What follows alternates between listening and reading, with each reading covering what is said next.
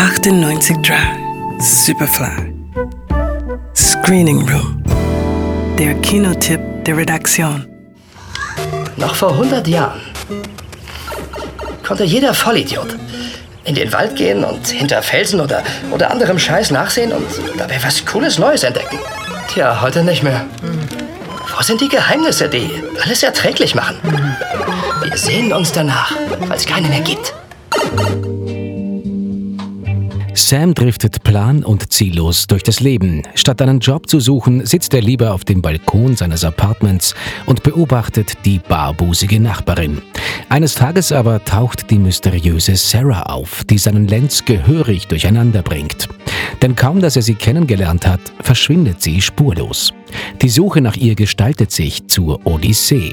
Dass Sarah einfach wieder aus seinem Leben verschwindet, kann Sam nicht so einfach hinnehmen. Zumal es ihm äußerst seltsam erscheint, dass sie so überstürzt mitten in der Nacht ausgezogen sein soll. Der Vermieter ist ihm bei der Suche keine Hilfe, denn Sam gehört nicht zu denen, die ihre Miete pünktlich überweisen. Sie wollten gehen. Ist nicht ungewöhnlich. Ich verstehe nicht, wieso sie es nicht erwähnt hat. Was weiß ich? Vielleicht steht sie nicht auf Sie. Vielleicht ahnt sie, dass Sie arm sind und Ihre Miete nicht zahlen. Vielleicht hat sie keine Lust auf einen Obdachlosen.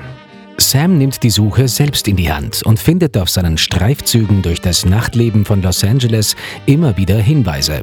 Der seltsame Typ aus dem Buchladen stellt gar die Vermutung in den Raum, dass er es hier mit einer handfesten Verschwörung zu tun hat. Und plötzlich passt alles irgendwie zusammen. Es gibt einen Anstieg von äh, solchen Vermisstaushängen.